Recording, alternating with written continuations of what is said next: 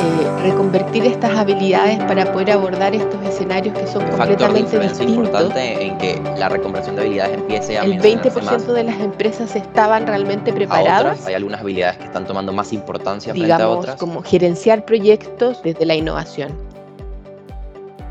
Bienvenidos todos al segundo episodio de Page Talks en podcast. De nuevo, la iniciativa de Page Group para llevar el diálogo sobre el mercado laboral, la empleabilidad y la gestión del talento humano a una nueva plataforma. Les habla Alejandro Pérez Morales y en esta oportunidad hablaremos sobre un tópico que resaltó muchísimo en nuestra última entrevista, la reconversión de habilidades. Y para ello conversamos con Isabel Carrasco, manager de Page Executive y especialista certificada en competencias y reinserción laboral en la trayectoria profesional. Por supuesto, Isabel es una buena candidata para poder hablarnos y extender un poco la conversación sobre este tema tan interesante de la reconversión de habilidades. Pero antes, quisiera preguntarte, ¿cómo estás Isabel y cómo has llevado la cuarentena hasta ahora? Hola Alejandro, muchas gracias por el espacio. Eh, bien, eh, ha sido un proceso de adaptación, eh, un proceso en, en, que se navega por aguas de incertidumbre, eh, otras un poquitito más planificadas. Son días y días, eh, pero un día a la vez. Es, esa es, mi consigna diaria.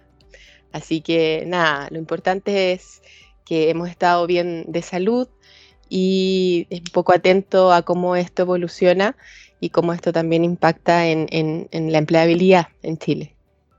Claro, bueno, lo, importante en este momento creo que siempre va a ser la salud y, creo que es importante entender que, para todos es una especie de época de bastante resiliencia. Entonces, qué bueno que estés bien, Isabel. Y como comentaba al inicio, eh, en nuestra edición pasada, analizando el índice de confianza del mercado, que es un contenido reciente de PageGroup que va a salir mensualmente, uno de los puntos poderosos y repetitivos que observamos fue el tema de la reconversión de habilidades o de reconvertir habilidades. Entonces, em, es un tema que obviamente te atañe mucho según tu experiencia y que en términos generales no solamente se evidencia en el índice de confianza del mercado, sino que lo hemos empezado a escuchar muchas veces y de manera repetitiva a, través de nuestras empresas competidoras, a través de distintas organizaciones, a través de pensadores y académicos en torno a los recursos humanos y el reclutamiento y selección, eso implica que, bueno, parece ser un tema que va, va a estar dando mucho de qué hablar durante los próximos meses, especialmente en esta fase extraña en la que estamos viviendo una transformación tecnológica empujada un poco por la situación COVID-19. Entonces, ya desde una mirada desde las políticas empresariales y desde quizás también la propia reconversión de las propias habilidades, quisiera preguntarte qué significa realmente convertir habilidades y qué implicaciones podría tener esto para el mercado laboral. Bueno, aunque tú no lo creas, eh, reconvertir habilidades es un concepto que se está escuchando hace poco, ¿ya? Eh, es un concepto que de hecho nosotros nos hemos empoderado desde Page Group eh, porque creemos que es, tremendamente necesario para poder enfrentar esta situación de cara a, a los profesionales y de cara a las compañías, de cara a las organizaciones. ¿Qué es reconvertir habilidades? Es eh, tener la capacidad y la conciencia del capital de experiencia que hemos construido a lo largo del tiempo y enfocar en, el aspecto de contexto que hoy día se requiere, ¿ya? Necesitamos hoy día eh, reconvertir estas habilidades para poder abordar estos escenarios que son completamente distintos y sin precedentes. Em, Partiendo quizás, Alejandro, con, determinar qué es una habilidad. ¿ya? Es importante aterrizar ese punto. Una pregunta poderosa ¿Mm? también. Es una, exacto, una pregunta poderosa. ¿Qué es una habilidad? Una habilidad es, es una forma de enfrentar las cosas que se ha construido en el tiempo, desde que, desde que son pequeños. Desde pequeños nosotros tenemos distintas habilidades y destrezas y las vamos interactuando con el medio en que nos vamos, eh, eh, vamos teniendo estas dinámicas en el fondo. Eh, y estas habilidades van madurando tanto en la etapa de la niñez como en la etapa de la adolescencia, luego se van incorporando otras en la juventud, interactuando con los medios en la universidad, con la familia, con tus amigos, con los compañeros. Y luego tú cuando ingresas a la trayectoria profesional, tú tienes una serie de habilidades que se potencian con la trayectoria profesional, ¿ya? Estas habilidades son un poco inconscientes, ¿ya?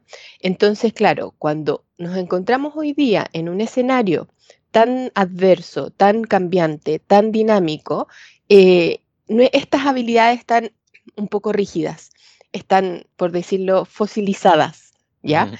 Entonces, cuando hay una necesidad de, adaptación frente a un escenario como este, que es el de COVID, y yo estoy liderando un área y estoy liderando algún equipo, la atracción que se produce es eh, resistente porque tengo una habilidad fosilizada. Claro. La reconversión de habilidades tiene que ver con la conciencia de tener que cambiar estas habilidades para poder adaptarme a este nuevo medio. La naturaleza hoy día nos da ejemplos de adaptación a los medios. Tal cual nosotros tenemos que hacer exactamente lo mismo, tener la conciencia de nuestro capital de experiencia, tratar de entender cuáles son nuestras habilidades y reconvertirlas para que eh, el medio pueda adaptarse y pueda tener un funcionamiento mucho más eficiente y efectivo. Claro.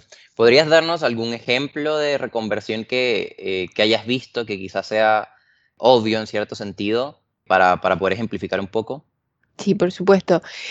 Mira, la, la reconversión de habilidades en, las distintas generaciones eh, se presenta mucho más flexibles en, obviamente en, la, generación más joven que en la generación más, más senior, ¿ok?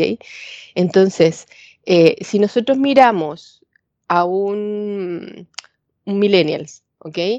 Y le decimos, ok, tú te vas a home office, eh, ya no es home office por un periodo de tiempo, te vas home office hasta que, hasta que esto acabe. Finalmente, por, meses. por meses, la adaptación de esta persona en el contexto o, en el living o en su dormitorio o en donde sea o en la cocina, la adaptación de, de ellos es muy rápida, ¿ya? Porque están acostumbrados o, tienen estas habilidades todavía no tan fosilizadas. Entonces se adaptan rápidamente a este tipo de condiciones de ambiente y de entorno y de dirección. ¿ya? A diferencia de una generación un poco más senior, un poco más adulta, a la cual tú le dices, ok, ándate a home office, a tu casa, em, meses y claramente esta persona le cuesta, empieza a resistirse porque no tiene el espacio habitual, porque no tiene el espacio eh, con el lugar de trabajo, el espacio físico o, las herramientas al alcance, le molesta quizá un poquito más los ruidos. Entonces el, proceso de adaptación frente a este contexto es un poco más eh, resistente. ¿Ya? Ese es un ejemplo que yo te diría que hoy día puede verse mucho más eh, eh, eh, tácito o más real en, cómo se requiere reconvertir estas habilidades. Claro, y lo que, lo que mencionas, sobre todo la parte de las personas em, de generaciones anteriores a las millennials, quizá, em, creo que ha sido un obstáculo bastante importante para muchas personas y, bastante interesante de, afrontar también desde una perspectiva empresarial.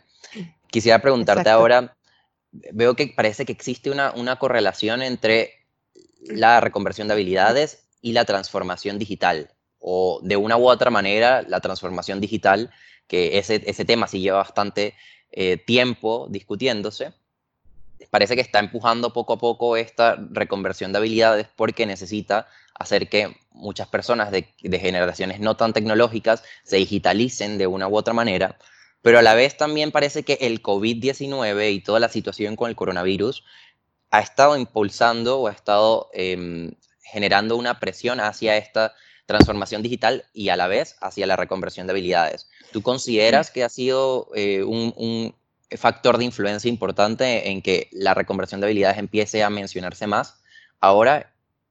Sí, sí, claramente Alejandro.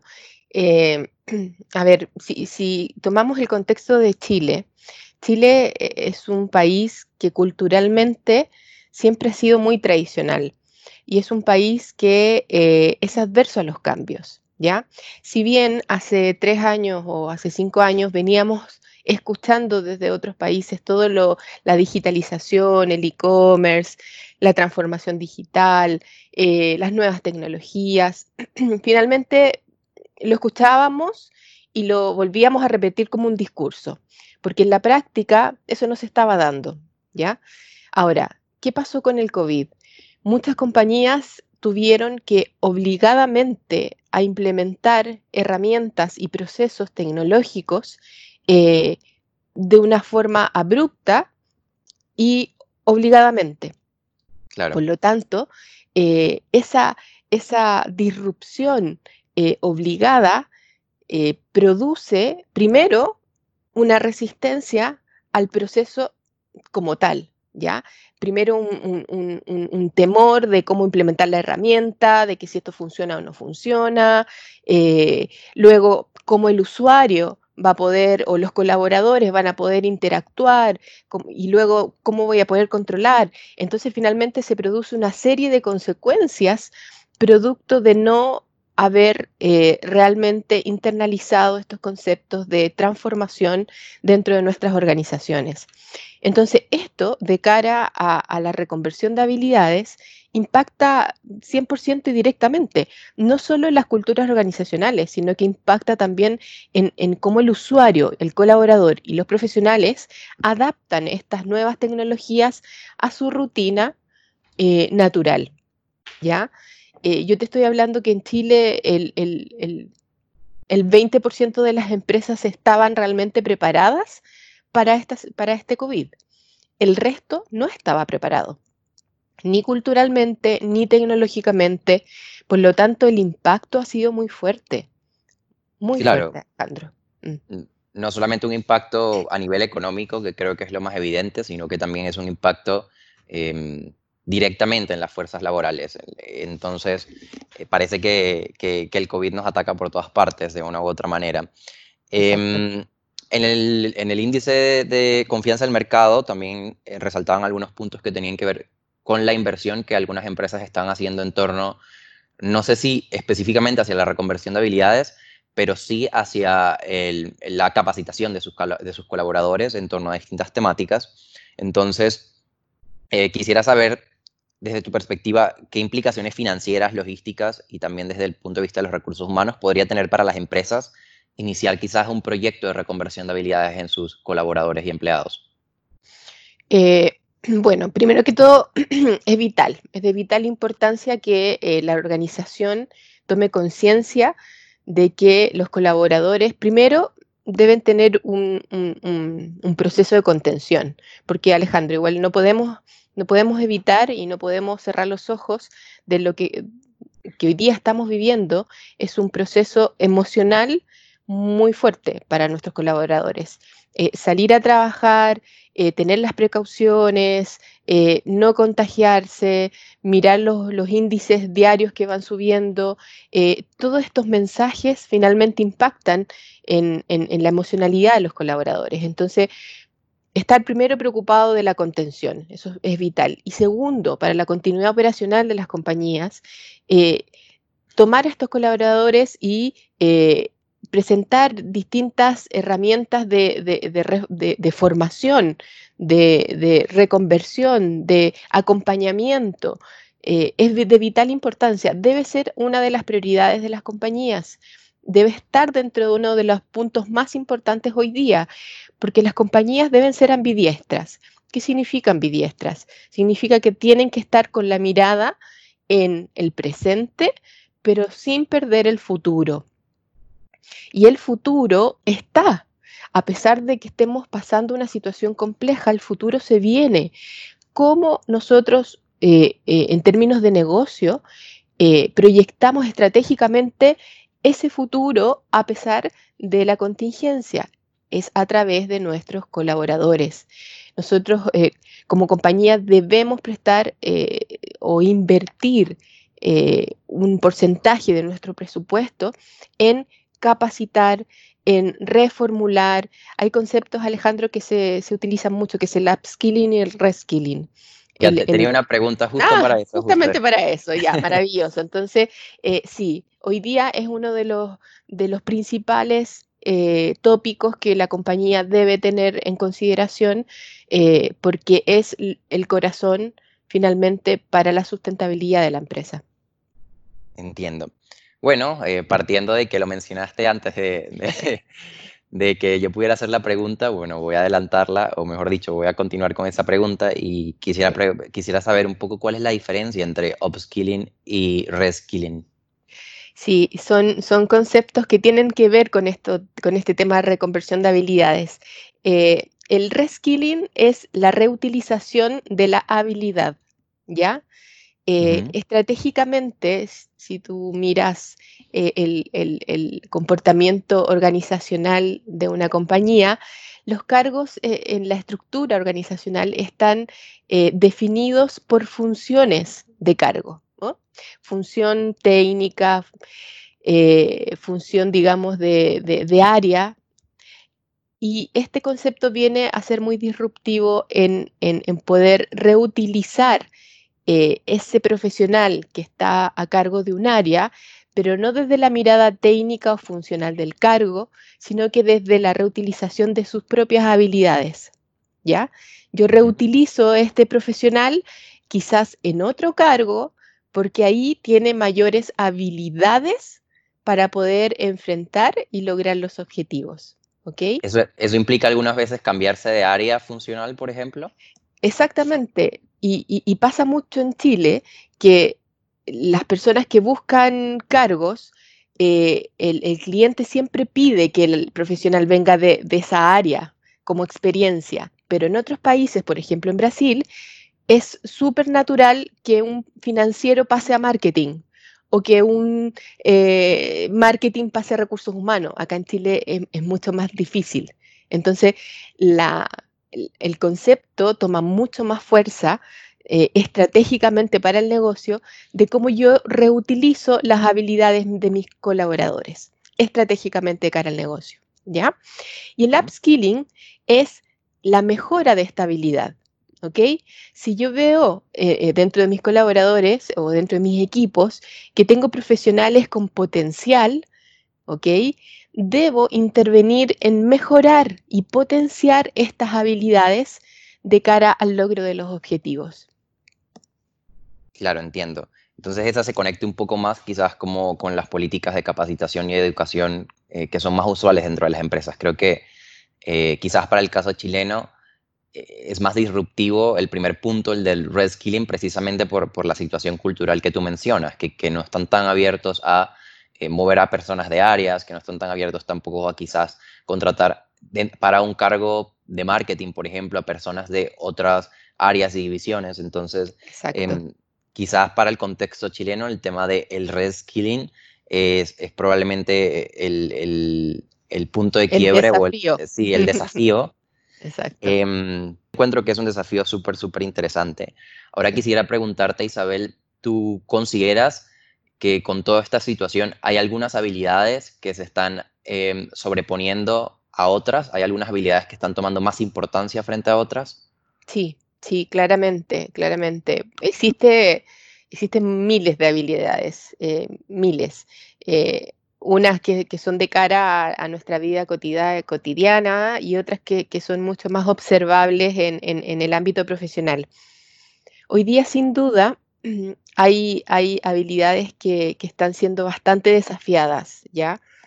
Em, todo lo que tiene que ver con el change management, que es, que, es la gestión del cambio, todo lo que tiene que ver con el project manager, que, tiene que ver con cómo yo gerencio proyectos hoy día eh, dentro de la organización eh, que son proyectos, digamos, innovadores, cómo yo gestiono el cambio dentro de, mi, de mis equipos, eh, los cambios de dirección, los cambios de toma de decisión, cómo yo eh, abordo la resiliencia. Y la resiliencia tiene que ver con que si por, algún motivo ese objetivo no funcionó, me vuelvo a replantear rápidamente y reenfoco el camino para encontrar otro, otra opción.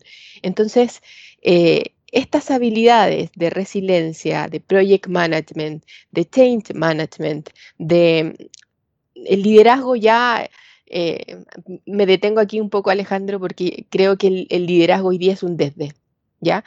Ahora no está, no es, eh, eh, la habilidad de liderazgo por sí sola siempre debe estar y en todos los cargos, desde el más entrante hasta hasta, hasta la cabeza. Eh, lo que hoy día cambia el liderazgo son los tipos de liderazgos. Claro. Hoy día se requieren liderazgos coherentes, emocionales, sinceros, eh, liderazgos eh, capaces de, influir desde la coherencia y desde la veracidad. hoy día está muy desafiado eso, Alejandro, porque como los equipos emocionalmente están un poquito más afectados, inmediatamente se nota cuando un líder eh, está forzado eh, y no hay una coherencia real de preocupación. Entonces, eh, yo te diría que las habilidades más potentes para una organización tienen que ver con la toma de decisión en, ambientes adversos, en ambientes inciertos, ¿ya? La toma rápida de la decisión con variables que, probablemente son, muy inciertas, la gestión del cambio, y la capacidad, la resiliencia y la capacidad de manejar proyectos, eh, digamos, como gerenciar proyectos, no, no teniendo una jerarquía, sino que desde, desde la innovación. Eh, rescato muchísimo eso, eso que mencionas sobre cómo toda esta crisis de una u otra manera ha, generado también un, un, punto de quiebre para el liderazgo, porque también lo hablábamos un montón en, en, el último podcast, en nuestra última edición, recuerdo que nuestro invitado, que para entonces era Álvaro Parker, mencionaba que em, esta situación de una u otra manera es también una crisis para el liderazgo en su totalidad y que ha demostrado también cómo quizás algunos liderazgos no son tan fuertes como las personas creían, porque no tienen esa capacidad de transformarse y esa capacidad de adaptarse al contexto específico en el que están, que al fin y al cabo, aunque no sea tan evidente todo el tiempo, igual es un, es un elemento súper importante de poder ser líder ser líder no solamente dentro de tu contexto habitual, sino ser líder también quizás frente a las situaciones más turbias y quizás eh, frente a las situaciones em, menos prometedoras, tanto para la empresa como, como a nivel de equipo. Entonces es un tema súper interesante cómo el liderazgo se conecta de una u otra manera con, con, esto de la reconversión de habilidades. Y ahora, para culminar un poco, em, quisiera preguntarte también haciendo una especie de acercamiento y poniendo la lupa sobre los verdaderos protagonistas de este, de este tema, que al fin y al cabo son las personas que están reconvirtiendo sus habilidades. ¿Qué recomendaciones le darías a esas personas precisamente? Y especialmente a quizás los profesionales más senior que no solamente se enfrentan a tener que reconvertir sus habilidades dentro de este contexto y adaptarse a un montón de situaciones a las que todos nos enfrentamos, sino también quizás a complicaciones más generacionales que tienen que ver con la, con la, con la conexión de la brecha generacional y la tecnología? Sí, mira, primero tenemos que votar los paradigmas y los patrones. Eso es lo más importante. Eh, ¿Cómo lo hacemos? Tenemos que tomar hoy día conciencia de lo que somos. Eh, primero, entender que nuestro cerebro está preparado para aprender hasta el día que nosotros morimos, ¿ok? La capacidad que tiene nuestro cerebro de, seguir aprendiendo y de seguir explorando nuevas experiencias, solo depende de nosotros. ¿Ya? Entonces, cuando te digo votar los paradigmas, romper los patrones, tiene que ver con, primero, si yo eh, generacionalmente estoy resistente a relacionarme con otro tipo de generaciones más jóvenes, esos patrones hay que votarlos porque sí podemos hacerlo, sí podemos aprender la tecnología, sí los profesionales senior pueden aprender a hacer un montón de cosas y entre generaciones jóvenes y más senior podemos eh, conjugar eh, habilidades tremendamente potentes para la organización, ¿ya? Entonces, ¿qué recomendaciones les doy? Primero, hay un, hay un hito muy importante que tiene que ver con reconocerse cómo me reconozco yo desde lo profesional eh, y cómo soy capaz de, entender cuáles son mis fortalezas, cuáles son mis habilidades, cuál es mi capital de experiencia Y esa capacidad de, reconocerse es como un, insight. Uno tiene que irse al, interior y realmente entender quién es eh, y, qué, y qué ha ido construyendo en el tiempo. Cuando tú logras esa conexión, te das cuenta de todo lo que has hecho y de que todo eso es muy bueno para poder ponerlo sobre la mesa hoy día en contextos tan adversos. Entonces, cuando logras esa conexión, ahí logras entender que puedes cambiar todo y que puedes adaptarte a los nuevos desafíos, a los nuevos medios y a las nuevas exigencias de este, de este entorno, Alejandro.